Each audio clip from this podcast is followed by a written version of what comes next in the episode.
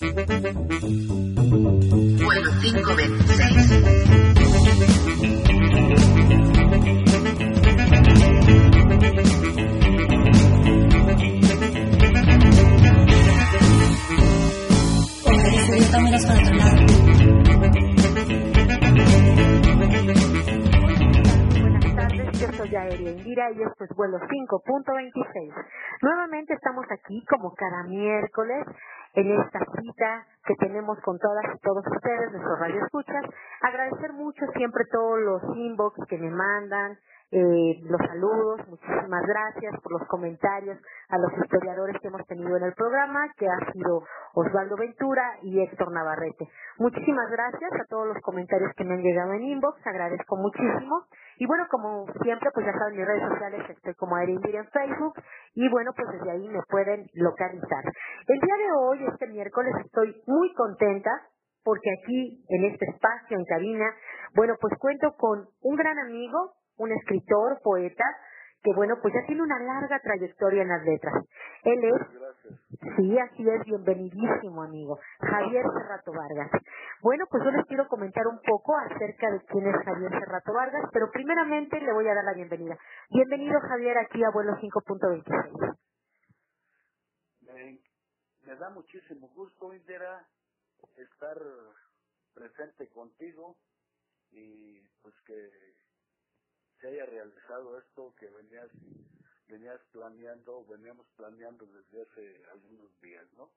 Entonces ya estamos aquí presentes para que hagas de mí lo que quieras. Te agradezco muchísimo. Bueno, pues sí, vamos a platicar contigo, te vamos a entrevistar y vamos a tratar de adentrarnos en ese mundo de las letras que has venido construyendo pues desde hace tantos ayeres. Yo les quiero comentar y muchas gracias Javier, de verdad por aceptar la invitación a la entrevista, te agradezco muchísimo porque sé que también andas muy movido pues haciendo acciones también eh, culturales también en otros espacios allá en tu mesa querido, ¿no? Y bueno, pues él es de Jungapeo, Michoacán, nació en el año 1961, es narrador y poeta, ganó la beca de FOCAEM en 2008. Estudió Ciencias de la Comunicación en la UNAM entre sus títulos personales se encuentran Historias de la Prepa Popular, Relatos de Abarroteros y otras cachondeces, Los secretos de Luciano Cano y A la orilla de la ciudad. Bueno, estos son algunos de los temas. Eh, también ha participado en todas las antologías de eh, Que el tiempo lo decida, de el colectivo entrópico. Bueno, pues también tiene, como ya lo dije, tiene un libro también infantil. Cuenta, yo tengo la dicha que me lo haya obsequiado y que me lo hayas obsequiado, Javier. Eh, muchísimas gracias. Me obsequió el libro A la orilla de la Ciranda. Es un eh, libro infantil que habla de relatos de Jungapeo. Y tengo también en mis manos el libro de los amantes, un poemario muy bello con una portada muy bonita y muy ad hoc. Además, se, se lo dije en su momento a, a Javier. Y bueno, Los secretos de Luciano, que también es un libro, eh, una crónica basada pues aquí eh, en, en, hechos reales, en donde, bueno, pues hablan eh, la remembranza del protagonista, en donde hablan acerca de una de las revistas contraculturales que se llamaba Desmadre, la revista anarquista. Y bueno, pues también eh, lo más reciente que tiene son las llaves, bueno, tenía las llaves de los secretos, un claro en la ciudad y hostal entrópico. Como pueden darse cuenta, estos son algunos de los títulos que Javier Cerrato, bueno, con los, con los que cuenta. Pero pues él no actualiza mucho su biografía, entonces mejor vamos a preguntarle, ya que lo tengo aquí, que tengo la dicha, el gusto de estar. las estás actualizando. Así es. Las, las antologías son 23 ahorita se está convocando a la a la 24. Así es, 24 antologías donde has participado. Bueno, lo que pasa es que el tiempo lo decida porque así se llamó el la primera libro este que tienes aquí Pues el tiempo ha tocado muchísimas decisiones en torno a tus letras. Lo has tomado eh, de acuerdo a a todo esto que tenemos, bueno, lo que tengo yo aquí hoy enfrente de mí, ¿no? Que son libros a esta a, esta, a estos años ya tangibles. Javier, ya leímos tu biografía, pero yo quiero que tú nos digas, ¿quién es Javier Cerrato? ¿Quién es? Platícanos. Bueno, eh, Mira, bueno, soy Javier Cerrato Vargas, eh, como bien dijiste ya mi fecha de nacimiento y soy originario de Jungapón, Michoacán, que allá viví gran parte de, bueno, toda mi adolescencia de alguna forma hasta los 16 años. Eh, me dediqué a cuidar chivas, vacas, montar caballos y montar yeguas y burros brutos eh, en el potrero y muy poco al campo. Entonces, y nadar en ese gran río que se llama el río Tuxpan, que, pasa por el pueblo y luego arriba del pueblo hay otro que se llama el arroyo de Zúmbaro. Es el que alimenta de agua potable a- al municipio de Jungapeo. Es agua de las más limpias, cristalinas y hermosas que nos íbamos a nadar de niños. Ahí aprendíamos a nadar con las niñas también a los 5 o 6 años los niños saben nadar. Eh, a hoy ha, ha bajado un poco esa situación porque las aguas ya están contaminadas y por cierto pues ahí entre Tuxpan y Jungapeo está la presa que alimenta de alguna forma a la cuenca de Escurzamala y ahí la mandan a- al río digo a la presa del bosque de Zitácuaro que pertenece al municipio de Zitácuaro, Michoacán. Y se va a Colorines, Estado de México, ahí generan luz eh, eléctrica y, o sea, a través de las hidroeléctricas, se bombea para irla bombeando a, a varios municipios. Entonces, este, bueno, yo fui enteramente feliz, te digo, montando animales brutos y, y nadando en esas aguas de varios pozos que incluso les llegué a hacer poemas eh, el pozo de la maroma porque tenía un puente de puros palos era altísimo y competíamos ahí nadando y echando clavados y pues, está rodeado de balnearios de aguas termales a Ujú. A donde estuvo viviendo Eric Eric Fromm Luis Buñuel ahí escribió la mayor parte de sus guiones en en el bar Janitzio, ¿no? Él no salía, todos los fines de semana ahí estaba. Eh, y llegué aquí en 1977, En el 77. así es, aquí a, a Nezahualcóyotl, a donde ya ah, forma parte de, de mi vida. Porque ¿Y de tu identidad? Así es, aquí trabajo, aquí empecé a producir este la literatura, este algún bueno el trabajo te podemos tiendas de abarrotes con Alberto, Con Alberto Vargas, tú. con Alberto Vargas Iturbe, él es mi tío, pero nos creamos juntos, yo no le digo tú porque nos vemos más bien como hermanos. Eh, Sí, o sea, porque nos quedamos de alguna forma. Él me lleva con algunos años, pero mucho, ¿no? A todos les digo tíos menos a él. Menos a Beto. Al buen Beto Vargas, que le mandamos un abrazo. Esperamos que se encuentre mejor de salud. Lo queremos mucho y bueno, pues le mandamos un abrazo al pornócrata mayor. el pornócrata. Al el pornócrata. El pornócrata mayor. Así Y es. le pusieron el pornócrata, que luego alguien ya le acomodó y le agregó el pornócrata O sea, no bastó con que fuera pornócrata, sino mayor. Así es, no, pues sí, porque es el, es el mayor y te pones, te, te pones a leer algunas cosas de, bueno, de que están llenas de, de sexo, ¿no? Y de erotismo. ¿Qué le llama? Aeroporno, ¿no? Eroporno, ¿no? Es así, así lo clasifica, bueno. Y le mandamos un abrazo y lo mandamos saludar mucho. Y... Claro. Oye, Sí, pues es que él le ha aportado mucho a- aquí al municipio, y no solo al municipio, a toda la zona conurbada, porque de alguna forma el, en el, si te das cuenta en el, el libro Los secretos de Luciano, Ajá. ahí el, el primer capítulo está dedicado a, a ese Ah, desarrollo, ese ujú. conglomerado pues de, de, de gente iniciadora de las letras, no solo aquí en este municipio, sino en, en toda la zona conurbada y que se extendieron porque ya después eso se convirtió en algo, en convocatorias más extensas, ¿no? Que le llamaron encuentros callejeros. Oye, Javier, ¿tú estudias en la prepa popular? Estudié en la prepa popular. Por eso el libro, por exacto, Fresno, la prepa popular. Por eso, por eso el libro Historias de la prepa popular. Ajá, sí. Así es. Bueno, plati- platícanos, empiezas a in- inicias tu carrera como escritor, ¿en qué año?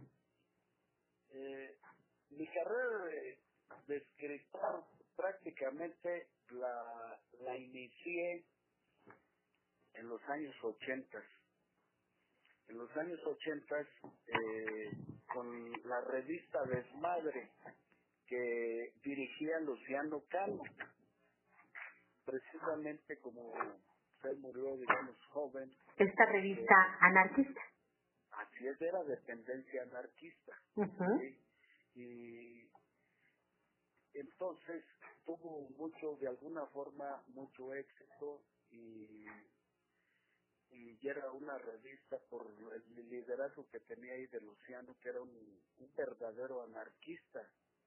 Eh, él, ahora sí que se murió siendo anarquista y era una persona muy seria y muy dedicada pues a, la- a lo que hacía.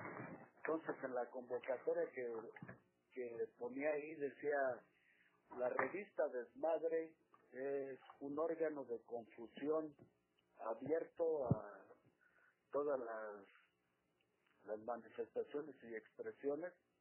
Dice, y aquí se les publica a todos, siempre siempre y cuando no se anden con las ramas ni presuman de ser chingones.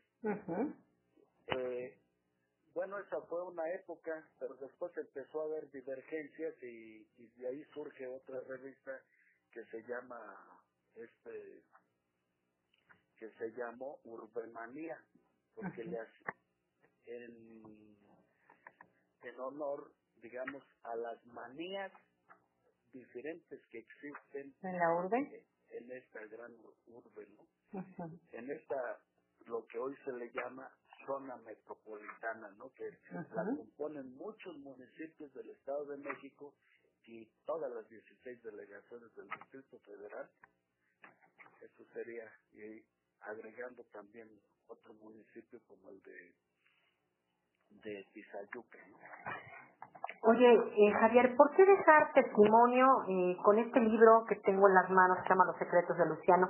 ¿Por qué dejar el testimonio de todas estas vivencias y además de esta revista anarquista importante que platicaba yo precisamente hace con el- a- algunos días con algunos amigos y me decían, pues es de las primeras revistas y me dieron el libro en las manos y me dijeron, bueno, pues este libro está muy chingón, así en esas palabras, léelo eh, y bueno, y conocerás, sí, conocerás, sí, es, sí, estábamos, he estado con varios amigos escritores y me lo comentaron, pero ni conocerás la historia de una de las revistas anarquistas, ¿no? Que en algún momento pues estuvo por ahí. Entonces me decían que, me, me hicieron el comentario, es una crónica muy buena, que además deja un testimonio de este escritor ya de mesa, ¿no? Ya no dicen de fungapeo, sino de este escritor de mesa. Eh, bueno, y además, o sea, uno más que, que ser de, de una de una comunidad o de una localidad, el lenguaje es más que eso, ¿no? así es. Por, por eso te dije, la zona metropolitana, eh, vivo y he radicado aquí durante mucho tiempo en Nezahualcóyotl, aunque temporalmente me fui a la delegación Magdalena Contreras, allá tenemos una casa que es de, es de Alberto y mía. Eh, ahí tenemos, digamos, un- unos cuartos y se renta una parte, ¿no? Ahí para... Ajá. Entonces, eh, pero ¿qué crees que como el trabajo y todo lo que uno hace y todo lo que ya hizo, ¿no? Detrás, pues ya forma parte de su existencia y como que su mundo y su vida y su cotidianidad la tiene uno aquí, está uno ya enraizado aquí. Es decir, de Michoacán, de Jungapeo me trasladé a, enraiz- a enraizarme lo que sería la ciranda, ¿no? Que es un árbol que dura más de, bueno, siglos, varios siglos.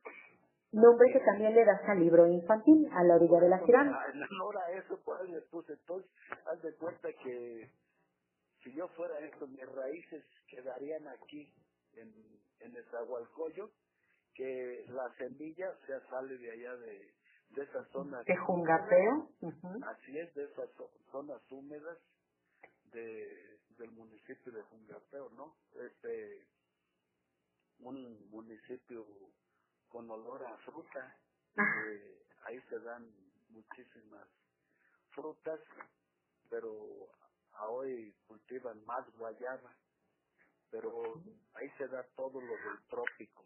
O- oye, Javier, eh, ¿te parecería bien si para seguir platicando de tus libros, de tus letras y que nos siguieras compartiendo, mira, ya platicamos de los secretos de Luciano, que además es un libro muy recomendable y no sé si ya todavía haya en existencia o yo fui de las beneficiadas que todavía alcanzó eh, pues a obtener de manos de Javier Serrato el libro, ¿no?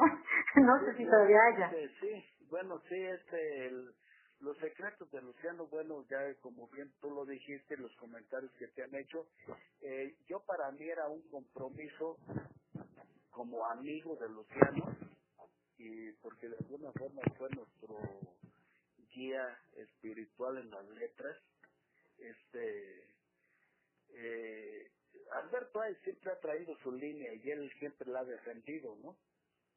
Él siempre venía, digamos, contra marea, pero se ha impuesto. Eso es lo importante. Ujú. Él tiene decisión en lo que hace. Entonces, eh, había que rescatar la historia de, de Luciano, ¿no? Y todavía está pendiente, digamos, publicarle algún libro en cuanto se dé alguna posibilidad. Le vamos a vamos a recopilar toda su poesía que dejó, su obra y publicar ese libro. Es un compromiso que de alguna forma nosotros como gente que encabezó el grupo o que encabeza el grupo de El Trópico y como iniciadores de, de la revista del Mar tenemos ese compromiso moral ¿no? y ético con este con Luciano ya una Ok. parte este, se, está se cumplió con la publicación del libro Pero falta aún más, ¿no? sí eh, el de las prepas populares sí me di- mira yo viví me tocó vivir no creo que yo entré joven a, a la escuela y entré ya ya grandecito ya iba para 30 años Pues sí, ya entraste ya. Así es, eh, entonces me tocó vivir la última etapa de las de las prepas populares. Y digamos cómo utilizan a los líderes para no herir, herir sus susceptibilidades, pues no hay que mencionarlos, pero digamos que ellos se prestaron a, a que desapareciera, a que desapareciera este digamos e- estas escuelas que ya eran una institución Ajá. aparte aparte quiero que sepas que que se dieron unas reformas que fueron conocidas como las reformas Carpizo Que me platicabas la otra ocasión. así es sí que él quedaron en la legislación universitaria que las a donde las prepas populares tenían prohibido incrementar su matrícula y más sin embargo ellos ellas seguían inscribiendo y abriendo Espacio. más espacios porque la demanda era enorme no había tantas este CONALEP y, y este bachilleres que digamos eso ya vino después por eso la idea de desaparecer las prepas populares o el sistema de educación popular porque este ya el país o la visión capitalista decían que se requerían de obreros especializados. más Entonces, técnicos. Que, que crear más escuelas ad hoc a esa necesidad en la actualidad. Entonces, La ventaja que tuviste, desafortunadamente o afortunadamente me tocó vivir esa época para que a donde se llegó el acuerdo estos personajes con la universidad y este y concentraron a todo lo que le llamaban prepas chicas. Las concentraron en en la prepa de Fresno y era digamos un martirio. Ahí eran unos te imaginas en salones pues que ni eran adecuados para eso hasta 150, 160 alumnos, te imaginas, en Pues- los tiempos de calor, pues eh, se- seguramente, eh, pues nada es por casualidad, sino una causalidad. Y tenías que estar, y tenías que estar en el momento preciso, porque seguramente habría que, había en ese momento que dejar testimonio de lo que estaba sucediendo y que lo has hecho a través, bueno, pues de, de tus letras, ¿no? Oye, eh, este, Javier, ¿te parece bien si nos vamos a una primera canción? A mí me gustaría que tú la escogieras para que, pues, nuestro público más o menos conozca también tus gustos. y ahora este, sí que haciendo honor al estado de Michoacán, ujú. pues, que sea Juan Colorado en la voz de la genial Lucha Reyes, así es, de la reina de la noche, ¿no? reina de esta noche como tú, ah, muchas gracias, querido en, mi reina de esta noche. Muchísimas gracias. Vamos entonces con la reina de la noche. Vamos con Juan Colorado. Esto es vuelo 5.26. Volvemos. Radio Alterno.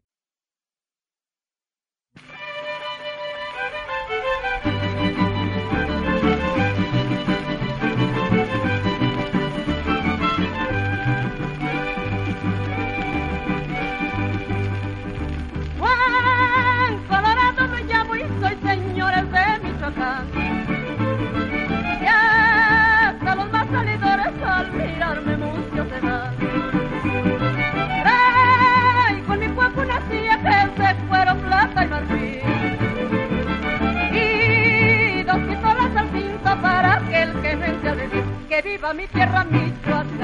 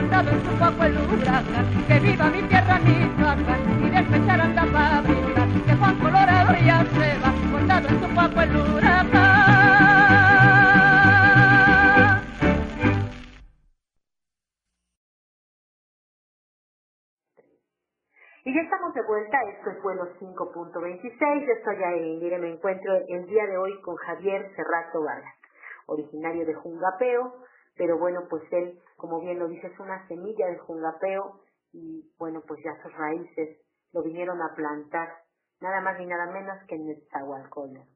Y bueno, pues en este tenor eh, estábamos platicando acerca de sus libros, acerca de los secretos de Luciano, acerca es su libro A la orilla de la Ciran, Ciranda, ¿verdad? Ciranda, Ciran- Ciranda.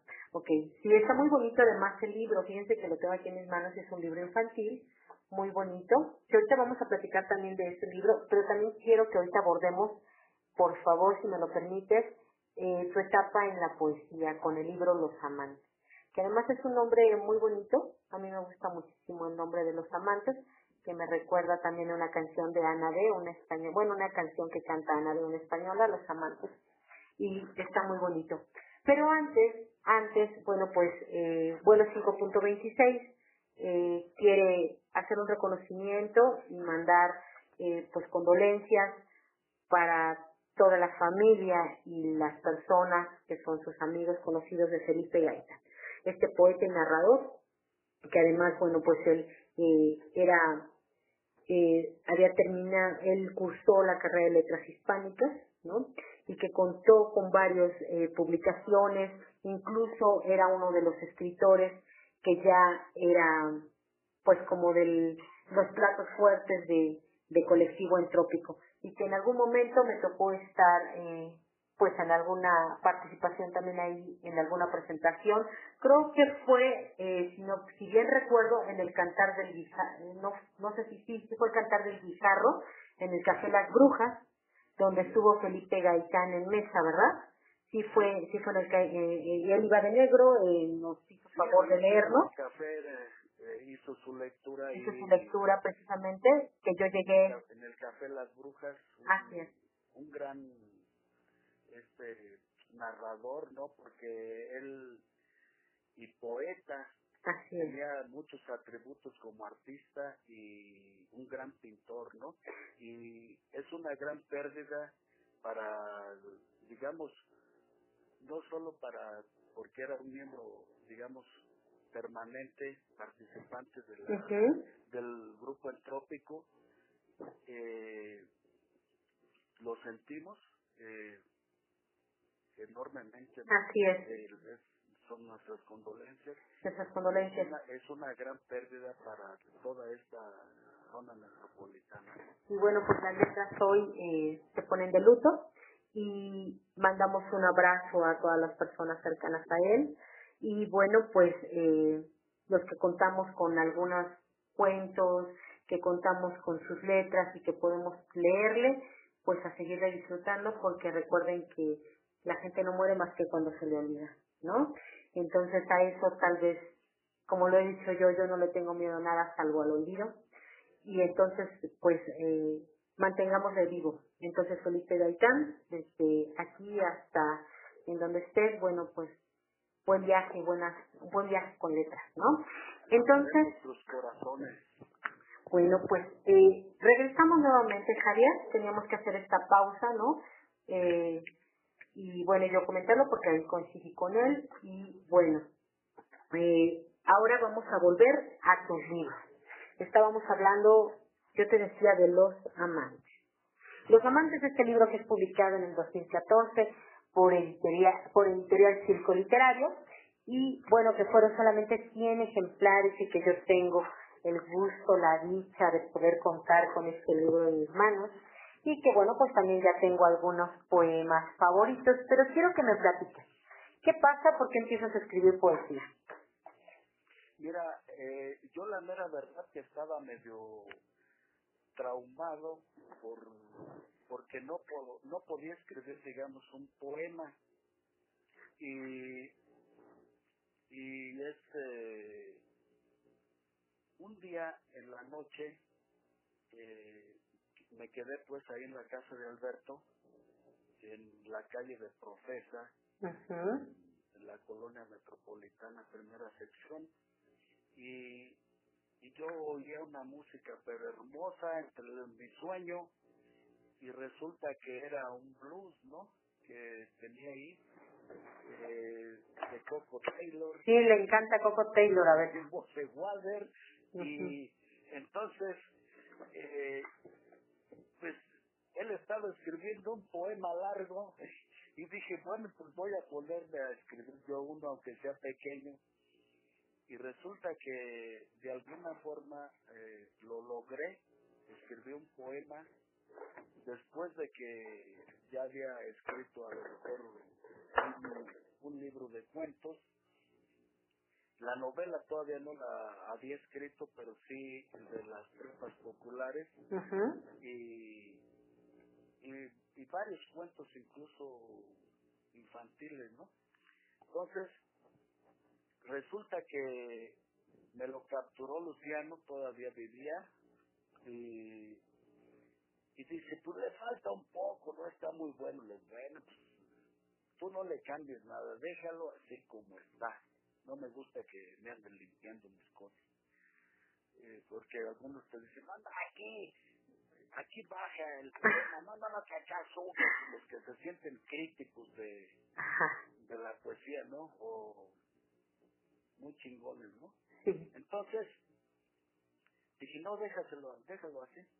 Y así lo dejó y resulta que me lo publicaron en un, en un libro que se llama Lo que germinó del sueño. Ahí publicaron este dos, tres, dos, tres, este, un, un poema, ese poema y otros dos, dos cuentos pequeños, pero eh, está un poco grueso, tiene más de 300 páginas y no lo el- ese, ese poema. Bueno, entonces, pero a partir de ahí ya empecé a escribir.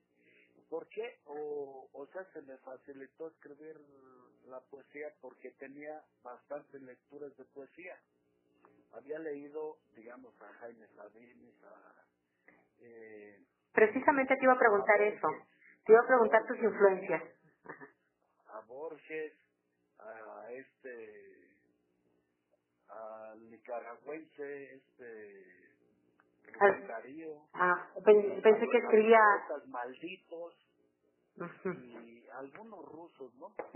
Ajá. Entonces, pues más o menos de ahí ya no se me complicó tanto y, y además que ¿Y te gustó el hacerlo? campo, las flores y todo eso influyen, ¿no? Y Bueno, pues tú vienes de un lugar muy poético, por lo que me dices. Hablas muy bonito de Fungapeo, me dices que es un lugar que huele a Mi fruta. abuelo era, era, era poeta, él, él se decía, yo, yo soy poeta, no soy, no soy un músico tiendero, como esos que salen ahí en la radio. Sí, Él tenía más de 100 corridos, ajá. de los cuales solo tengo rescatados como 10, 10 o 12. Eh, no- su voz y eso pues se perdió, pero yo ojalá pueda re- recuperar los otros, ¿no? Entonces, de alguna forma ya traíamos, eh, este, digamos, como dice, En la sangre. la vena, ¿no? Sí. Sí, ya nos corría la, la poesía, ¿no? En, la- en las venas. ¿no? En las venas. Yo, fíjate que pensé, ahorita que me decías de nicaragüense, me recordaste, tal vez por mi nombre, ¿verdad? Porque bueno, soy Aire Indira, pero la gente que me conoce más cercana sabe que me llamo Claudia Indira. Entonces, me recordaste a Ernesto Cardenal, con ese poema de Te doy, Claudia, estos versos, porque tú eres su dueña. Me, me, me lo recordaste y pensé que me ibas a hablar de él.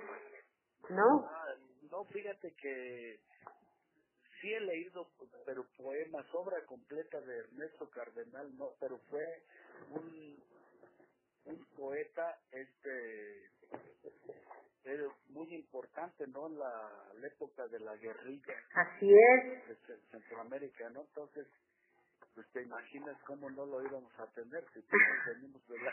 Por eso mismo, por eso mismo, sí, como, como vienes de esa connotación política, ¿no? Por ello mismo pensé que me hablabas de él.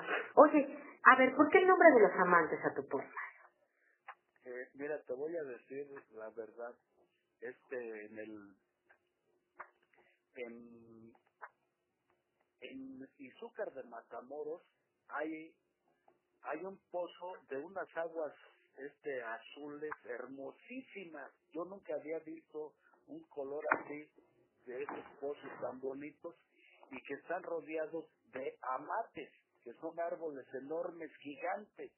Entonces escribí uno o dos poemas al respecto y ahí de unas hermosuras de mujeres nadando, muchachos, y dentro de eso hasta mis sobrinas y todo eso,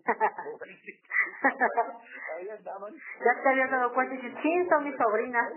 La respeto, ¿no? Y dijiste, son mis sobrinas. Sí, desafortunadamente. Bueno, entonces ahí andaban debajo de las raíces y Ahora sí te creo, ahora sí te creo que eres familiar del Beto, ¿eh? entonces este le, el, el poemario este se llamaba Los Amates. Ok. Pero cuando lo corrigieron, le pusieron los amantes, y, y incluso hasta el poema que se llama Los amantes le, le pusieron los, Ajá, los amantes, y dije, pues creo que se oye mejor, ajá. y ya déjale así. Y preferí- preferí- preferiste dejarlo así. Entonces, pues ya se quedó así, ¿no? Ajá. Sí, este, ¿cómo ves? a- Pues bonita anécdota. Pues sí, es como... Oye, ¿nos compartes algo de tu poemario?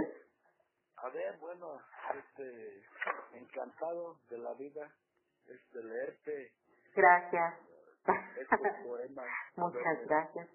Bueno, este se llama Tu fantasma de este libro, Los Amantes. Tu fantasma de la humanidad de tus labios brote el musgo de tus encantos y escurrir gotas de tu cuerpo por donde escape el gozo de la noche. En los poros de tu piel cultivé la esperanza. Al tenerte es, escarbé la noche y día desde ahí observé tu clítoris en él lo que la inmensidad de sus de mis deseos me convertí en el fantasma de tu vagina en la tremenda oscuridad rasguño tus paredes como presas a donde guardas tempestades lluvias se convierten en mares donde me sumerjo vibro vibra tu cuerpo como el tiempo de la chicharra. Cuando me excito hacia un mundo de experiencias y se aquilatan nuestras nuestras balanzas son el termómetro de nuestras vidas. Tu cuerpo hierve y se evapora. Son arroyos de aguas termales la punta de los senos es el manantial de tus palabras y tus labios. Ay, ¿Tu fantasma? Para ser un fantasma es muy real. no, sí. Eh, ¿Te leo otro? sí, por favor, por favor, eh, me encantaría que nos compartieras. Eh, porque este libro, bueno, pues, ¿con cuántos poemas cuenta este libro, este, Javier? Con tanta, tantos poemas, cuánta... ¿Cuántos, cuántos poemas cuenta este libro? Fíjate que no, no, no los he contado, pero tiene como 30, unos de dos páginas, otros de una página, casi todos son poemas cortos. Tengo algunos poemas largos que, ¿Sí? que este, eh, uno por ejemplo, que escribí a mi abuelita, que, bueno, ella me crió, tiene como unas 12, 13 páginas, eh, o bueno, 12, 13 cuartillas y y y el y otro, el más largo, tiene 58 páginas que se llama Telaraña. Yo creo que te recuerdas que en algunas de las antologías por ahí aparecieron este partes y aparecieron tres o cuatro, primera parte, segunda, tercera. Eh, bueno, eh, te leo uno o dos poemas más o Sí, por favor, no, por favor, mira, a mí me gusta mucho uno, eh, de hecho, uno que leí de este libro, que se llama Tus ojos como el mar. Me gusta, me gusta muchísimo cómo empieza. te lo leo, Sí, por favor. te lo leo, te lo leo. Sí, para compartirlo, me gustaría que, que pudieran escucharte un poco más nuestro radio escucha. Tus ojos como el mar, los ojos que tienes son la puerta de los océanos, donde están asentadas todas las razas. Ahí ensamblan la historia de los continentes, se cimentaron en el Caribe, rodeados por el Atlántico, te comunicas con Europa, lo azul de tus ojos atraviesa el Mediterráneo, rastreando sus raíces en la península arábiga, los dulces, las dulces y frías aguas del Éufrates y el Tigres a través de sus corrientes encuentran en tus facciones y el rizo de tus cabellos la diversidad de razas. De aquel lado del Sahara, tierra cálida de la raza de hierro, con sus cantos de lamento quedaron representados en lo azul del cielo y el mar. Ah, hoy permaneces en el corazón de las diversas culturas del mundo. Muy bonito. Bueno, ese es. Eh, te voy a leer algo de Nesa, ¿no? Porque, Sí, claro, tiene que ser. eh, sí, bueno. Eh, este poema también se encuentra aquí en este mismo librito. Se llama Hablar de Nesa. Hablar de Nesa es remitirse a los primeros pobladores, emigrantes diversos de los estados, reconstruir la historia del ex-lago de Texcoco, pensar en el hijo primigenio de Chimalhuacán, encontrar en la Plaza Unión de Fuerzas el rostro del municipio, el vientre donde fue fecundado Nezahualcóyotl, encontrar en la Romero la afluencia de las zapaterías, mujeres expertas confluyen en la México, la Tlacomulco quedó en la memoria por los ajencos de Doña Mari, la Perla, por las canelas vaporizantes de la Camota, evitaron la extinción de teporoches indigentes en invierno, la Agua Azul con sus calles asentadas en lagos, la Pantitlán atraviesa el corazón de Nesa, seguida entre arroyo de autos, loncherías mo- modificadas a centros botaneros, tugurios como Las Vegas, zorros plateados, por la globalización cambiaron a table dance, el bordo corriente de aguas del poniente, la Chimalhuacán en la modernidad del siglo XXI, estableros pulverizaron sus hijas de mejillas encendidas, cruzan abriendo brechas por tianguis, aglomeraciones de gente exhiben productos en las calles, corredores comerciales se traen en, con entretenimiento en aparente compra cautiva. Pues esto es Anesa. Ajá. No, no, pues no, no, no podías dejar de describir además a un lugar que te ha dado tanto y que tú le has dado tanto, ¿no? Ah, pues sí, pues yo, yo, yo le he dado la vida y, y él me ha dado sus mujeres que me han dado vida y, y me dio dinero cuando, eh, digamos, había un comercio este pujante, pero que el, el, el pequeño comercio se beneficiaba de esa pujanza de, de la economía en un determinado momento. Ahora ya no es así.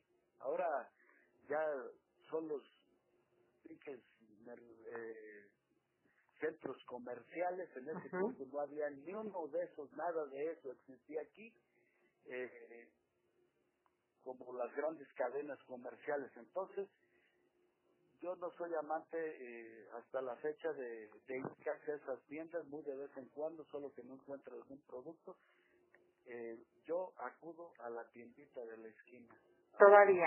Así es, sí, a platicar, echar desmadre con los vecinos y de alguna forma por el hecho de trabajar aquí en el municipio, pues luego le platican a uno cosas y, y este hay confianza para ayudarles a hacer sus trámites o resolverles algún problema. ¿no? Claro, no, y, a- y, a- y además de ello apoyar, apoyar a los pequeños comerciantes que son parte de nuestra historia No, cultural de los barrios, ¿no? Pero el, las tiendas, yo en las, las tiendas me dieron experiencias a lo carajo, experiencias de gozo, disfrute de mujeres, pero vio uno cómo vivía esa gente o familias, eh, este llegaban chismes de los políticos, este desde compadres de los políticos o hasta el chofer de los políticos que llegaba y nos contaba todas sus cosas, no todas sus pinches intimidades, hasta los tuburios donde se iban y todo eso. Entonces, eh, la, las tiendas dan mucho material para escribir y, y como dijo Alberto, una, una tienda bien sortida pues acarrea muchas mujeres, jóvenes. sí, pues de ahí, ya, ya lo sabemos que de ahí sacó la mayoría de sus relatos, ¿no? De sus aventuras, sus voces y sus placeres. Oye, Javier, dime algo. Eh, ¿Te parecería bien si nos vamos a una segunda canción, por favor? Bueno, Escógela tú, por favor. sale. Smokey and the Water de Deep Purple. De The Purple. Ok, perfecto, pues vámonos con esto y volvemos. Esto es vuelo 5.26. Radio Alterno.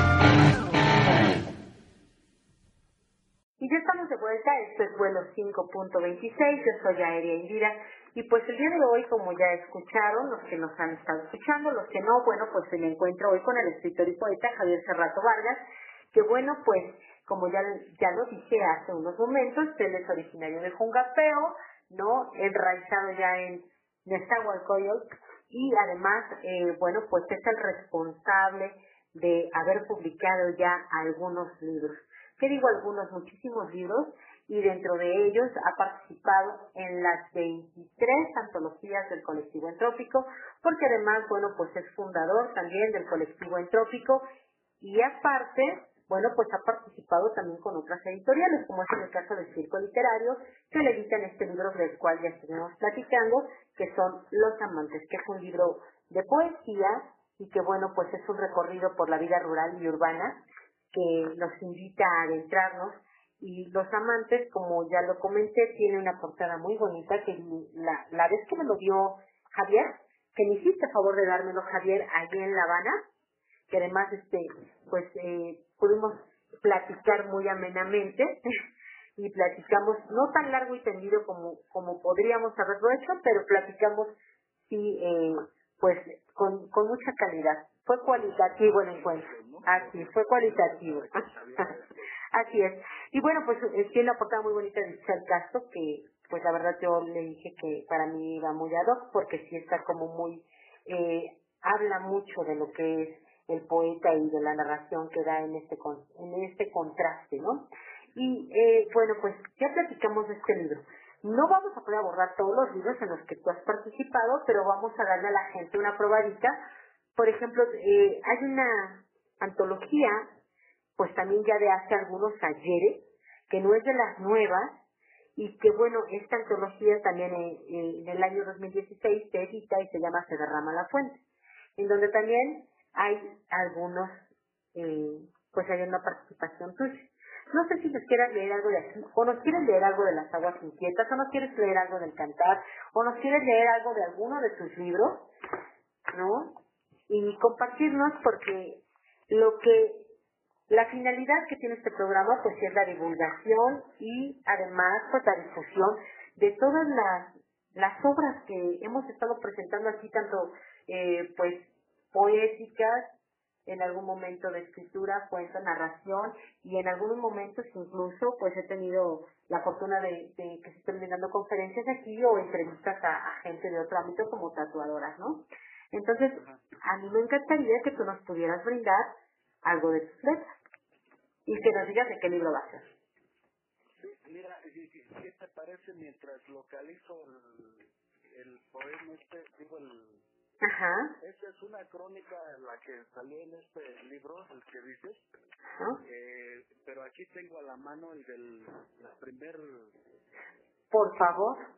Sí, ahora sí que el...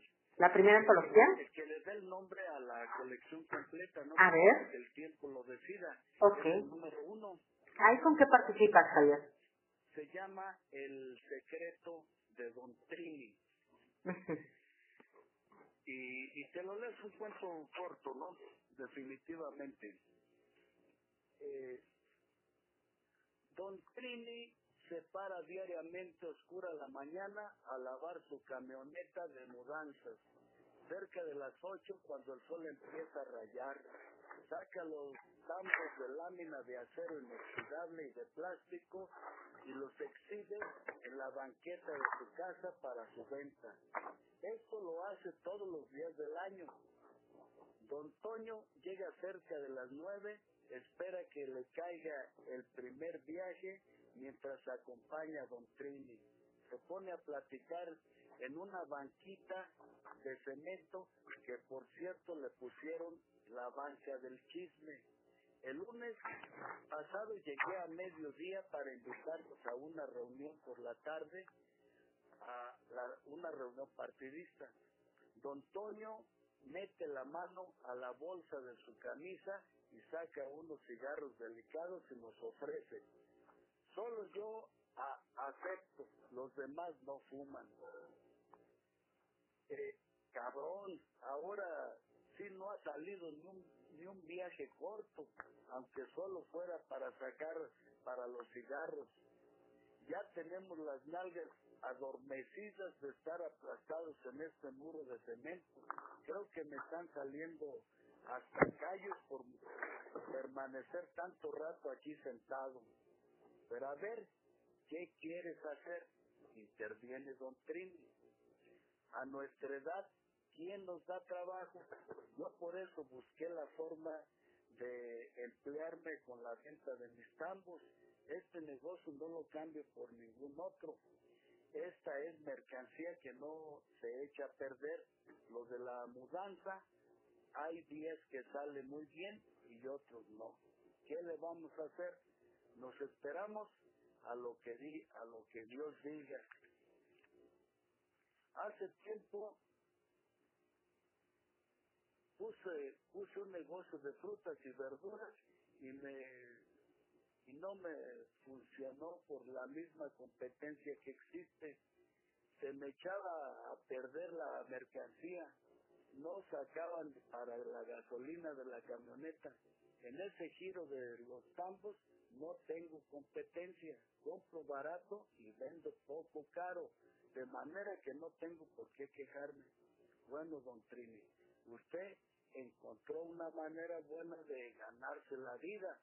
No solo tiene el negocio de los tambos y su mudanza, sino también la virgencita que puso ahí en la avenida.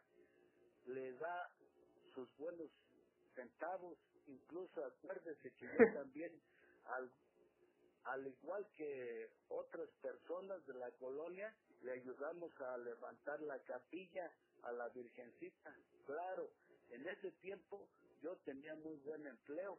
Ahora a mi edad ya no quieren tratarme en ningún lado, aunque sepa, hacer, aunque sepa hacer bien las cosas de la imprenta, que fue lo que trabajé toda mi vida.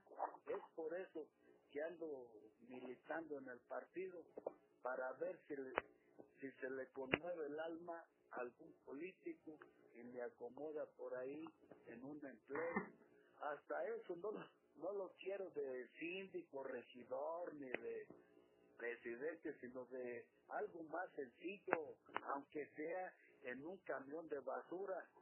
Paga poco, pero del chatineo de la basura se saca se saca más que del sueldo. A estas alturas de, de la plática me animé a intervenir. Oiga, don Trini, y, y si le ha resultado lo de la capilla, sí, paisano, no lo voy a negar.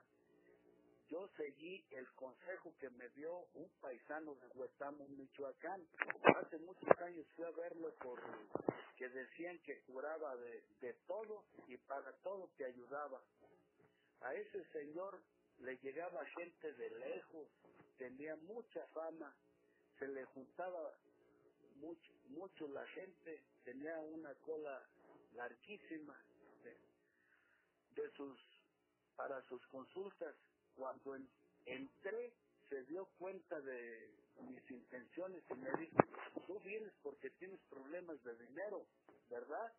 Le contesté que estaba en lo cierto. Entonces me dijo, mirándome en los ojos, bueno, pues pon atención a lo que te digo, pero llévalo a cabo. Para hacer dinero en la vida no se necesita más que utilizar la cabeza. Esto es una gracia de Dios y nos la concedió. Hay que ponerle, hay que ponerle en función enseguida. Continúa Don Trini su relato. Todos lo escuchamos muy atentos. Y este señor sacó una moneda de su escritorio, por cierto, una moneda rara a la que no le encontraba forma ni figura y me dijo, ten, toma esta moneda, guárdala. Si me necesitas, la sacas y me la y me muerdes una oreja. La guardé en un paño rojo, bien envuelta y la metí en una caja de madera de dice Don Trini. Y de pensar en lo que me había dicho el paisano de Huetamo, hasta se me enchinaban los pelos. Pero un día que anduve muy necesitado por la enfermedad de mi esposa, me decidí a sacar la moneda y por más que la busqué no encontré nada. La mentada moneda desapareció con todo el paño. Fue entonces cuando empecé a utilizar la cabeza. Aquí, la avenida Negra y calle Zaragoza, estaba un tiradero de basura. Los, los camiones tardaban hasta 15 días en venir a recogerla. Pusimos letreros como por ejemplo no tirar basura por orden de la autoridad y no funcionaron. Un día invité a los vecinos y les hice el planteamiento. Todos cooperaron para construir la casita. Se hizo la casita de tabique, que es el nicho, y se pintó. Se lo puse, se le puso, puso su techo y metimos a la virgencita en su nicho. Tanto remedio, dejaron de tirar la basura. Ahora cada ocho días voy a barrerle, a barrer la, la red y, y voy a abrir la reja y saco las limosnas que le echan las personas devotas que pasan por ahí. Le barro bien alrededor, le pongo sus flores y sus veladoras. En, e- en eso interviene don Toño, moviendo las manos como enojado.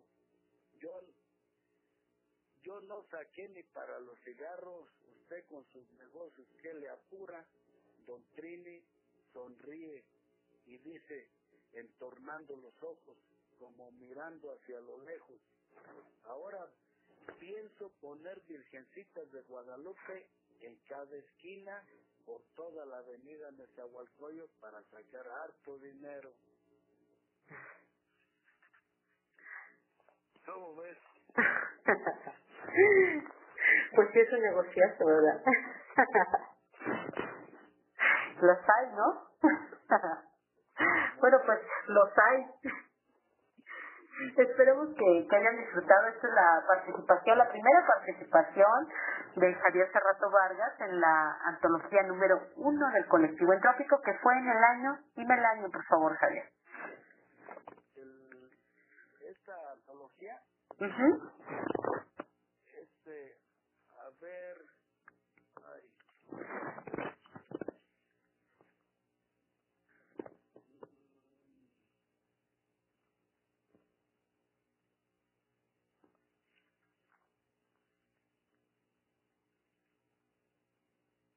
en el 2007, abril del 2007, tiene 12 años, Abril del 2007. Bueno, pues ya tiene 12 años que comenzaron con este, acaba de cumplir en este abril 12 años, ¿no? ya cumplió 12 años. O sea que comenzó hace 12 años esta colección que el tiempo lo decida y ha ido decidiendo, ¿no? Eh, ha ido filtrando, ha ido invitando a más escritores y han pasado por estas colecciones muchísimos escritores. Y bueno, pues tenemos la fortuna de que Javier Cerrato ha participado en las 23 antologías del colectivo entrópico. Oye Javier, ¿por qué escribir un cuento de niños? ¿Por qué a la orilla de la ciranda? Eh, mira, a la orilla de la ciranda, porque te digo, la, la ciranda son, son tres clases de cirandas que existen ahí en esta región de, de donde soy.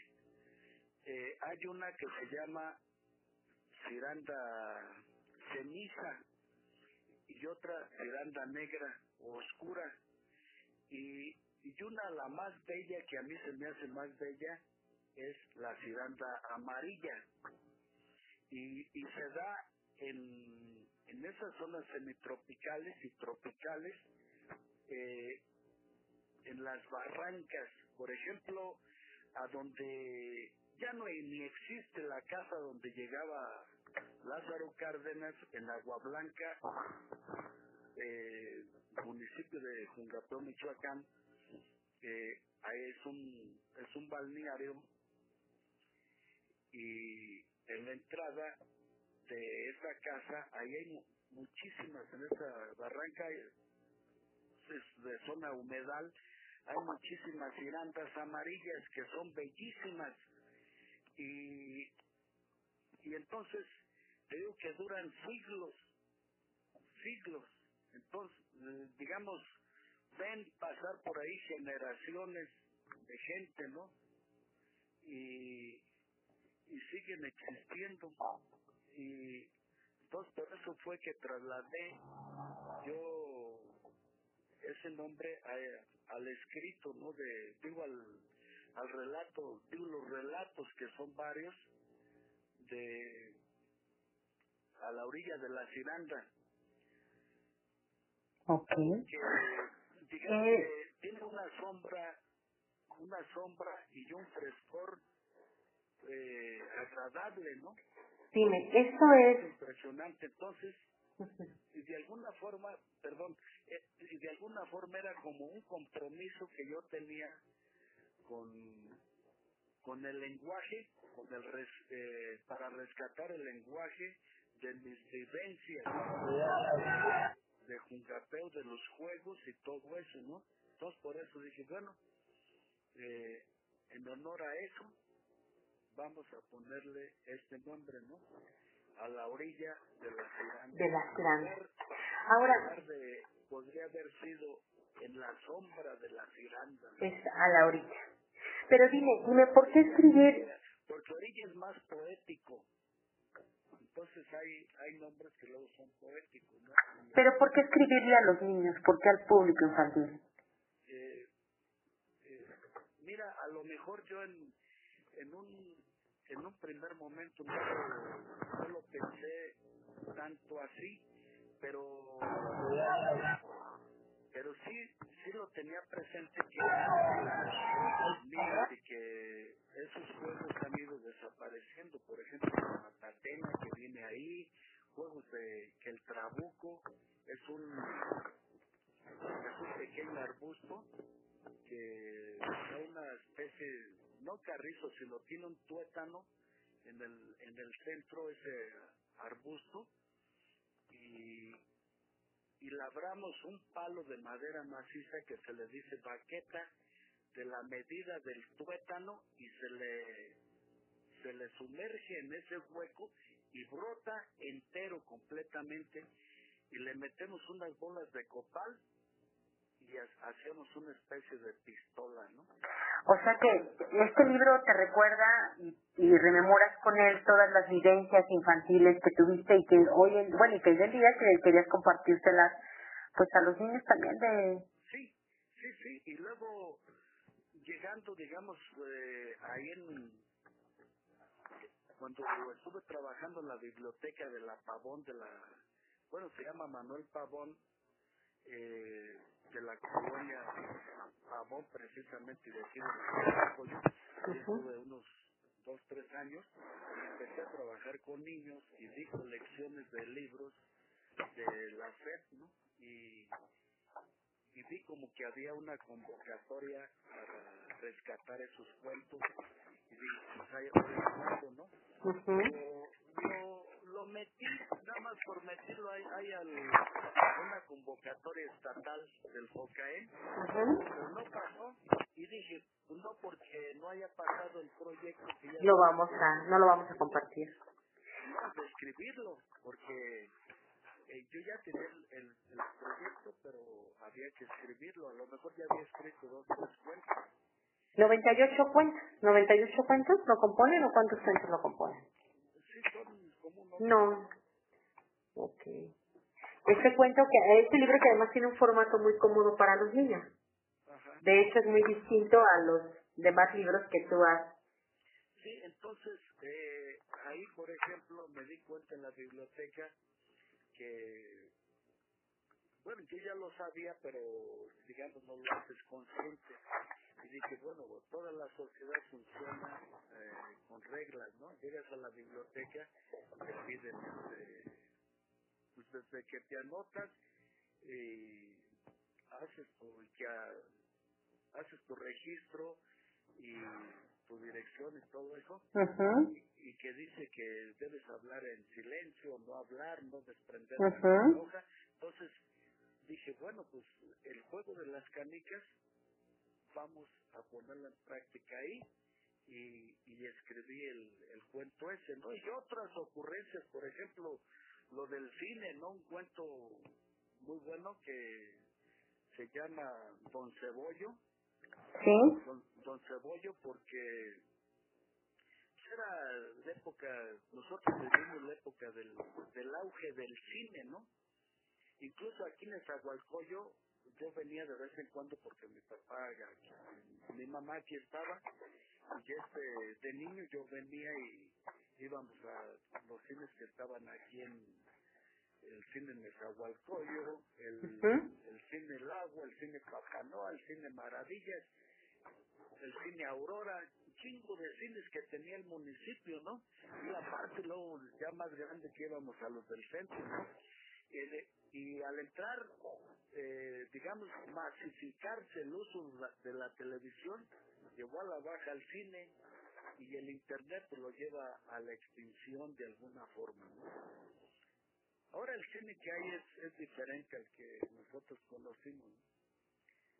Sí, definitivamente. Yo recuerdo todavía el cine latino, el Palacio Chino, el Real Cinema. Eh, recuerdo todavía algunos, eh, ¿qué otros recuerdo? Eh, te dije latino, ay, Castillito, que era un clásico también acá, eh, por Linda Vista. Y, y bueno, los cines de- definitivamente sí tenían otro contexto, ¿no? Cine Jalisco, De que- de Aguilar, Sí. Mariscala de Aguilar. Había uno que se llamaba Pedro Armendáriz por el sur también, recuerdo. Y bueno, pues era todo un contexto distinto, ¿no? O sea, desde poder comprar en la, en la dulcería, que era muy distinto y que vendían estos eh, como gaznates también que vendían, lo recuerdo, o salías por el muñequito que era todavía de cartón, ¿no? O sea, que se movía con hilos, ¿no? Sí, la, sí, pues íbamos ahí con las muchachas, ¿no? Para empezar a meterles la mano ahí, empezar el nos entrenábamos en el cine. en los cines. bueno, de eso sí no sé de qué me hablas, no, yo no lo viví, pero eh, pues sí era algo que disfrutaba todo, mucho ir al cine, lo recuerdo, y todavía lo sigo disfrutando. Y este cuento de Don Cebollo, que está en la página número 43 de tu libro, bueno, pues eh, como bien lo comentas, bueno, pues es un cuento infantil, ¿no? Que cuenta con todas las características del libro. De, es que el libro es muy bonito, la verdad es que el formato es muy bonito, quien lo conozca, es un libro muy bonito, además con una portada muy bonita, infantil. Y que bueno, sí, las ilustraciones fueron de Ana Flores, ¿verdad? Y que también colaboró Editorial Patético, ¿verdad? Sí, sí, la muchacha que hizo la, la portada pues es diseñadora. Eh, ella estaba terminando, casi terminando la carrera, ¿no? Y ahora sí que pues con esto practicó aquí. Pues es otra etapa de Javier, es otra etapa de Javier Cerrato en la cual, bueno, pues te vamos a conocer desde otra perspectiva. Pero ¿te parece bien si nos vamos a una última canción, Javier? Ya casi estamos llegando a la recta final de este programa, en el cual, bueno, pues yo estoy disfrutando muchísimo platicar contigo, ¿no? Y ya me imagino ese jungapeo, olor a fruta, y después venir a, a Nesta, ¿no? Y, y a esta ciudad que huele a, bueno, este, este, sí, la ciudad, y como dices, el área metropolitana, ¿no? Es muy ruido, ¿no? Los camiones que te dejan el humo casi en la cara y todo esto tan caótico y tan maravilloso también que tiene lo que antes era la urbe, ¿no? Y que dices, pues sí, que es exactamente. Que, eran los camiones en los que nos tra- transportábamos. pero pero que sigue sigue habiendo contaminación ¿sabes? sigue habiendo contaminación pero yo creo que este y no solamente bueno pues también hay una contaminación auditiva en esta ciudad pero creo que es lo- la música de esta ciudad la magia que, que, que hace que esta ciudad pues tantos escritores o poetas se enamoren de este espacio no Sí, y nosotros de, esos bureros y de ese smog y, y todo eso, a decir bellezas de mujeres, este, bien pintaditas, eh, acuden al trabajo, a la escuela, este, de una también aglomeración de autos, ¿no? Que hoy utilizan un término de movilidad, ya hasta crearon una, la Secretaría de Movilidad. pues sí, hay que irse adaptando. Hasta el caminar le llaman movilidad. Bueno, pues de eso se trata, la movilidad existe desde que existe el hombre o la vida, ¿no? Pues, pues, ¿no? este, este México es bellísimo. Este México definitivamente es bellísimo. Oye, Javier, nos vamos a una última canción, ¿te parece bien? Sí, Por favor, elígela, sí. eh, mira, ahora sí que para hacer, hacerle honor a, a, a mi estado, palomas mensajeras con los César, Pues vámonos con estas palomas mensajeras. Y vámonos con los César y volvemos. Esto es vuelo 5.26. Radio Alterno.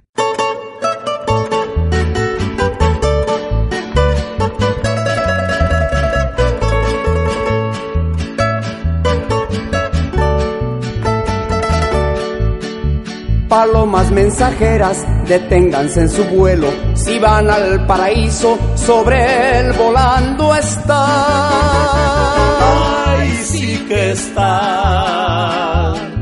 Dios hace mucho tiempo que lo quitó del cielo y por cambiarle nombre le puso Michoacán. Ay, Michoacán. Se trajo las estrellas más raras y lejanas, las convirtió en mujeres bonitas de verdad. Por eso son tan lindas las hembras michoacanas que cuando dan amores los dan con dignidad. Ay,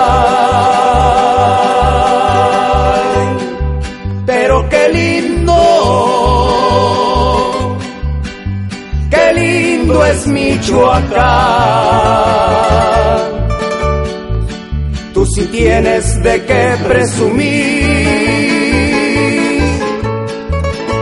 Tus lagos azules, tus llanos dorados y esa tierra linda.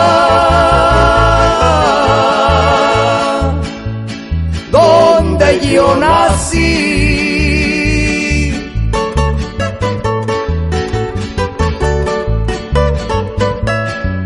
Michoacán, compadre.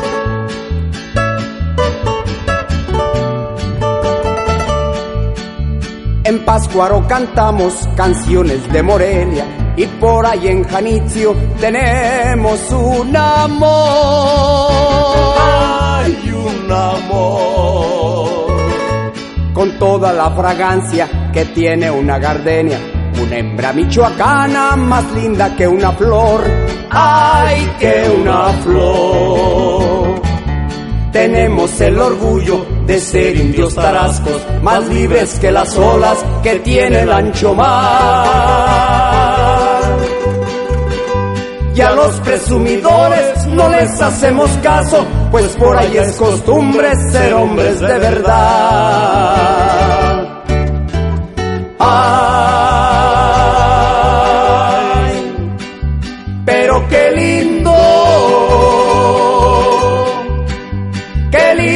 es Michoacán.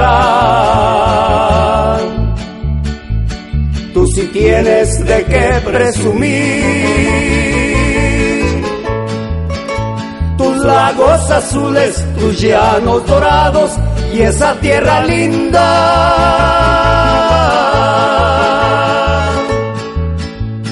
Donde yo nací. Michoacán. Y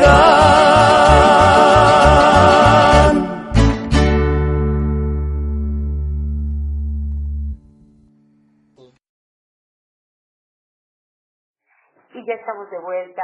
Esto es vuelo 5.26.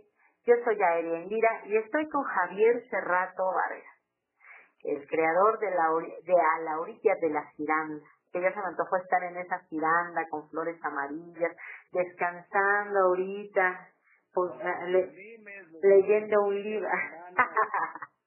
sí, ¿verdad? No, no, no. Igualito que el Beto, caray. En la sangre, en la médula de los besos lo traen. ah, disfrutar de esas girandas amarillas. Sí, plantas oscuras. Y no solo eso, los, los sauces, ¿no? Los Eh, sauces. Muchos árboles que están enormes. Pues quien pueda que se vaya por allá, un ratito a Jungapeo, ¿no? Ahí mi abuela, o sea, la mamá de Alberto, dejó dos zapotes que están enormes, grandísimos y tienen una sombra hermosísima. Ahí están en el fondo de la casa, en el mero centro del de Jungapeo. En Jungapeo. Bueno, pues quien pueda ir a darse una vuelta por allá, aunque sé que Michoacán es ahorita uno de los estados, bueno, pues, eh, donde mucho turista no quiere ahorita visitar por la parte de la inseguridad. Y bueno, pues, si pueden, pues vayan a Jungapeo, vayan a Jungapeo. Yo eh, no perdería oportunidad de ir en un momento a conocer este espacio tan bonito donde dices que en algún momento pues también por allá eh, estuvieron personalidades, ¿no? Y seguramente en algún momento haré una visita a Jungapeo, Michoacán. Y bueno, pues, oye, eh, Javier, mira, ya platicamos pues, de tus influencias literarias, ya platicamos que te gusta la poesía, que escribes cuentos, ¿no?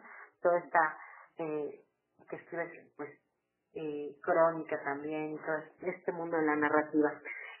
Ya platicamos y ya conocimos también parte de tus influencias musicales, que eso es algo muy muy importante y bueno, hay un arraigo, hay un amor a, tu Jungapeo, Michoacán, aunque bueno, pues ya eres más eh, de, más de Nesa que de otro espacio. Eh, Nesa te ha adoptado y tú has adoptado a Nesa también en tu corazón, ¿no? Y además, como dices, trabajas en ese espacio, eh, las acciones culturales que has realizado las has realizado desde ese espacio y bueno, pues ya con esta otra parte histórica que nos has contado de los cines y demás. Yo quisiera saber cuáles son tus nuevos proyectos, Javier. ¿Estás escribiendo ahorita algo, alguna novela, algún cuento? Sí, ahorita terminé de escribir una novela. Una novela que me están capturando eh, en un, un negocio de internet. O sea, como buen escritor, o sea, todavía está la vieja usanza, a pluma y, o lápiz, pluma en, en- en libreta, no es directamente... Afortunadamente, yo eh, sí escribo en la computadora, pero soy muy lento. Eh, escribo de a dedito. Entonces, no me la vas a creer, pero me ganan las ideas. Es decir, mi pensamiento es, es más ágil, es más veloz que mis dedos. O sea, es una liebre y tus dedos son tortugas. Entonces, eh, el problema es de que, pues ahora sí que se la lleva uno más despacio, más lento. Entonces voy escribiendo, eh, digamos ahí, pues, despacio, ¿no? A mano, en, en un cuaderno.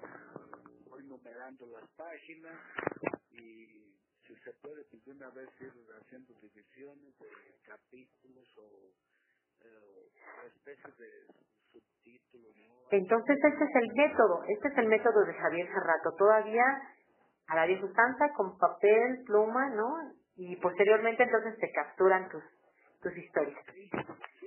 O si no, yo también, mira, generalmente la poesía sí la capturo yo mismo, porque ahora sí que es más rápido, ¿no? Pero ya escritos largos, las novelas sí me las. Y entonces ahorita estamos en ese proceso. Yo eh, este, voy a hacerle observaciones a, a esta novela ¿De qué? eh, la novela, eh, ¿ya tienes el título de la novela? ¿Qué crees que no he pensado todavía? en- ¿Cuál es?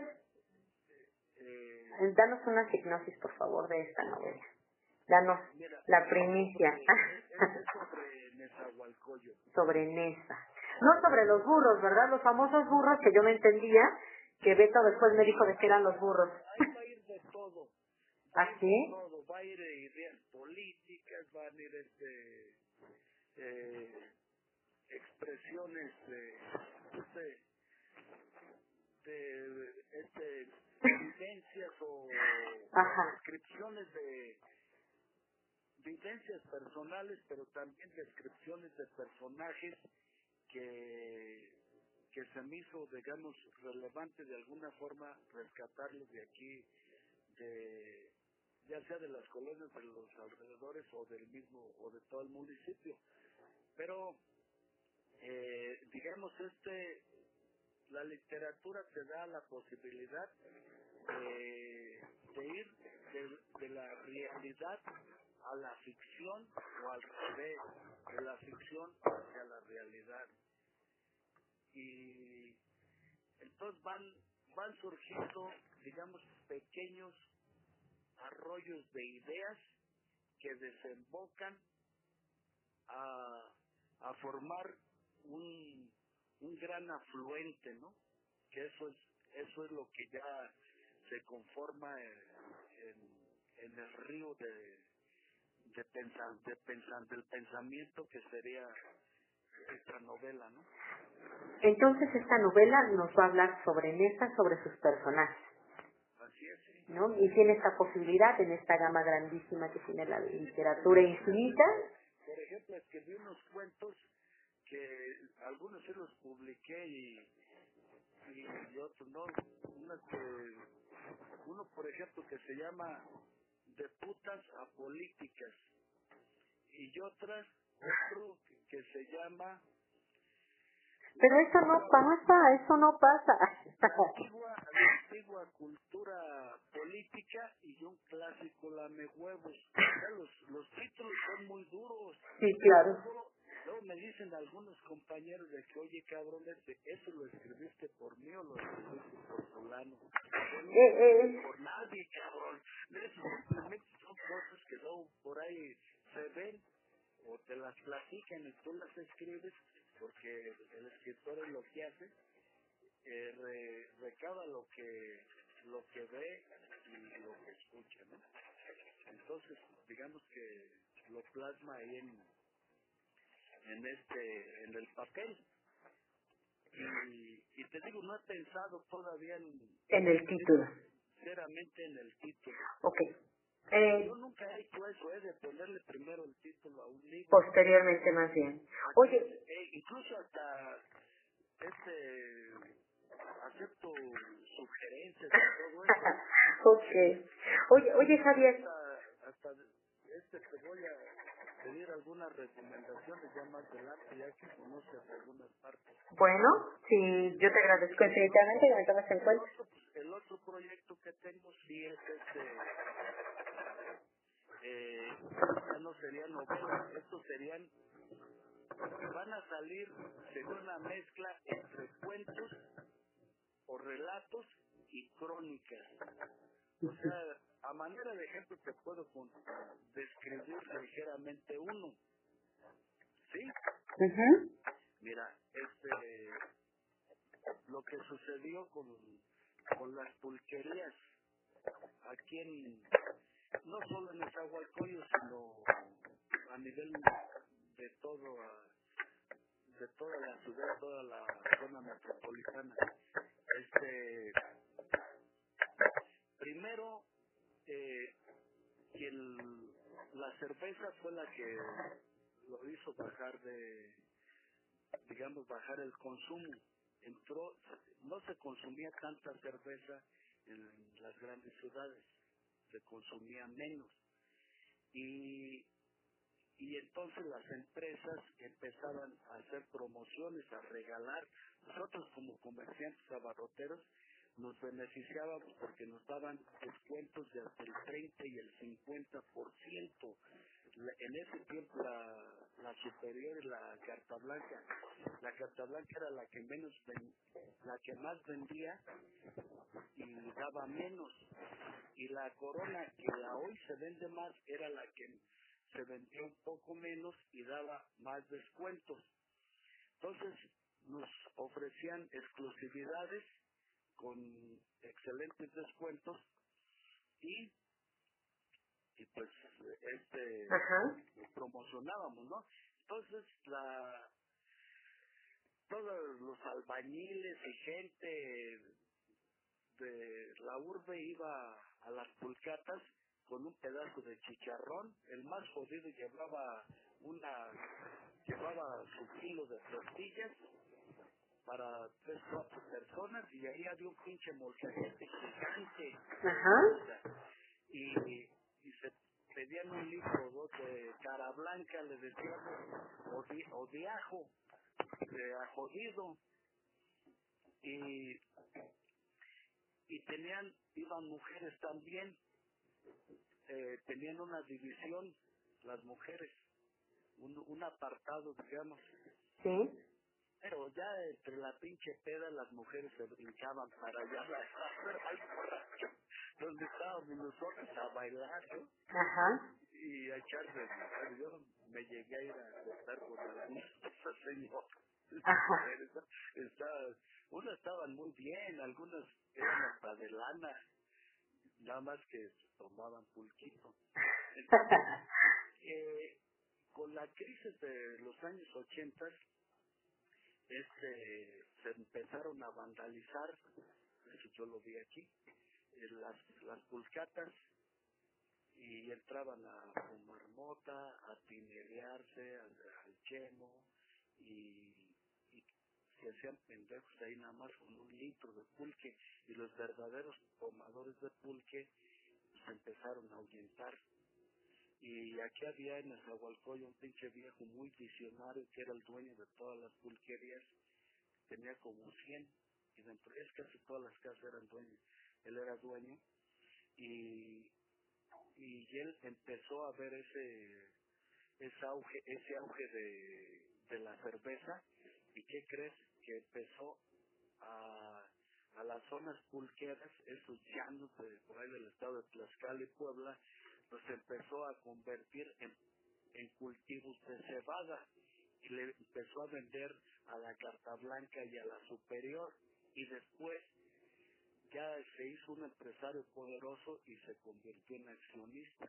Y bueno y, y, antes de que desapareciera cuando estaban extinguiéndose a un empresario sin visión tarugo pero que tenía dinero y no hallaba en qué, en qué invertir le vendió todos esos derechos de las 100 pulquerías que tenía en Zahualcoyo. Tenía por decir 80 y 20 en, el, en la Ciudad de México, el DF. Entonces, eso se me hace una cuestión, incluso porque yo llegué a acudir a las, eh, no tanto porque De- mucho el pinche pulque, ¿no? Sino por vivir. Di- Dime algo, tú escribes tu, tu cuento, ¿no? Que, que comentas, uno de los cuentos crónicas es eh, este, ¿no? Como nuevo proyecto. ¿Es así? Que yo Oye, fíjate, fíjate, Sí, sí. y- pues ya, ya te quiero leer, fíjate que yo, eh, bueno, pues hace, ya hace, ya hace algún, yo creo como un mes, no lo sé, un poco más, conocí, estuve por ahí en el MUPI, el Museo del Pulque y las Pulquerías, no sé si lo ubicas, este espacio nuevo, que está junto a la iglesia de San Hipólito, y que bueno, pues estuve por allá, y que además, eh, bueno, pues también todo esto del rescate, de la dignificación también de el pulque, ¿no? El reconocimiento de la bebida de los dioses. Y, Ahí se empieza a consumir más, ¿eh?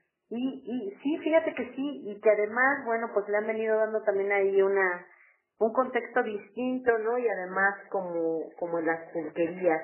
Y además, bueno, pues puedes disfrutar de un buen pulque por ahí. Y bueno, ahorita me recordaste, me recordaste eso, ¿no? Oye, Javier, la diferencia es que hoy, la, hoy lo toman clase media, ¿eh? No lo toman los más jodidos porque el pulque ya no es... no lo toman así como, como la, En las pulquerías ya lo toman como por una tradición o como por los, los que le dicen retro, ¿no? Eh, los jóvenes que piensan en o aspiran a... Pues fíjate que yo te invito a que vayas por allá y que incluso eh, sí es un ambiente ya distinto, familiar y que también, pero fíjate que no pierde el ambiente de, de pulquería, que está muy cómodo porque además puedes tomar por ahí un pulque y que, bueno, pues como bien lo dices, sí, ya pues antes eran los, ya lo decía Cheva Flores, ¿no? O sea, los albañiles acabamos de rayar, ¿no? Y se iban a las pulquerías, ¿no? Eso es, es un genio ese cabrón. Sí, eh, fíjate que ahorita que lo comentas, Son, son historias, son crónicas sus canciones. claro, esas nos dieron precisamente las bases a nosotros Fíjate. para poder escribir. Fíjate que ahorita que hablas de Chava Flores, yo tuve la fortuna en el año 2000, ahorita te voy a decir que fue, en el año 2015, 2015, tuve la fortuna de estar con, con la hija de Chava Flores, ¿no? Con, eh, con, estuvimos por ahí con ella haciendo algunas cosas y bueno, pues dentro de ello planeamos que yo la iba a ver por allá a, a compositores y con ella planeamos, eh, y junto con el hijo de José Alfredo, planeamos una serie de homenajes en donde yo tuve el honor de organizar eh, con ella el homenaje, uno de los homenajes a su padre, uno de tantos homenajes a su padre, que lo realizamos en un teatro, eh, lo realizamos en el Teatro María Rojo, exactamente, y donde se le entregó una un reconocimiento a toda la aportación cultural que hizo este hombre maravilloso que, que a mí me encantan, como bien lo dice sus crónicas, ¿no? Mi favorita yo creo que es el retrato de Manuela. claro. y bueno, pues que, que bien lo dices, ¿no? Eh, estas crónicas de la ciudad. Y bueno, pues Javier, hemos llegado ya a, al final de nuestro programa. Para mí es eh, pues un halago que tú hayas aceptado también eh, una entrevista y que además eres miembro fundador del colectivo Entrópico y bueno con toda con todos estos libros que has publicado con este libro maravilloso de los secretos de Luciano no que es un testimonio acerca de una actividad eh, pues que comenzó en las calles no eh, y que comenzó a remar contra gobierno no y que me parece que es muy importante eh, pues a quien le guste leer sobre la historia de todas estas revistas contraculturales y toda la labor que venían haciendo, que no nada más es eso, ¿no? sino todo, todo el contexto que traía. Tu poemario, el libro de cuentos de niños, bueno, pues todas las antologías donde has participado, los libros individuales. Y bueno, pues yo te agradezco muchísimo y por último, la última palabra, porque ya casi no tenemos minutos. ¿Cuál es tu palabra favorita, Javier? Hay, muchas, ¿no? Pero mi palabra favorita es, eh, es este, el gozo y escribir y el placer de las mujeres, el sexo y todo eso va implícito ahí. Escribir incluso hasta el trabajo, todo eh, queda ahí, todo este, la poesía, la literatura, ahí se engloba todo. En el gozo. Así es. Así es, bueno, pues ya conocemos su palabra favorita, como se dieron cuenta, sí, sí es familiar del pornógrafo mayor. Entonces, ya se dieron cuenta, sí son los de Jungapeo, ¿eh? que además hay un libro que se llama Los Tres de Jungapeo, ¿no? Así, tres vueltas la prosa campesina, tres poetas de Jungapeo. Que no lo tengo y que esas son, eso lo lamento. Yo, yo te lo voy a hacer llegar, voy a buscar por ahí, tengo unos eh, para este, las personas especiales como tú. Muchísimas gracias, Javier. Bueno, fue un encanto eh, estar contigo. Al contrario. Agradezco que eres una bella y, e inteligente mujer. Gracias. Y, bueno, Dios te lo va a pagar, te va a llevar a la gloria. Yo también te puedo, nos podemos ir los dos a la gloria. bueno, pues eh, que te digo muchísimas gracias. Muchas gracias. este, no, pues muchísimas, no, muchísimas gracias de verdad Javier por aceptar eh, esta entrevista. Yo te agradezco muchísimo y bueno, pues eh, sigue dándonos más letras. Y bueno, pues ya llegamos a nuestra recta final. Agradecemos mucho a todos nuestros radioescuchas. Y esto fue vuelo 5.26. Como siempre agradecer a Álvaro Hernández, nuestro productor, por todas las facilidades. Agradecer muchísimo siempre a nuestras diseñadoras, eh, que estas chicas siempre tienen la disposición de estar haciendo nuestros carteles. Le agradezco muchísimo a Pam. Y bueno, pues Gracias también a Iraís que nos apoyan ahí con nuestros carteles para la difusión. Entren a la página de Rock Alterno, por favor, entren, entren. Y bueno, pues por ahí también Rock Alterno y Radio Alterno están promocionando algunos eventos culturales eh, donde les invitamos a que los conozcan y que conozcan estas propuestas. Javier, muchísimas gracias. Un fuerte abrazo a todos nuestros radioescuchas y bueno, pues muchas gracias por haber venido aquí al programa. Nos escuchamos el próximo miércoles. Esto fue Vuelo 5.26. Vuelo 526.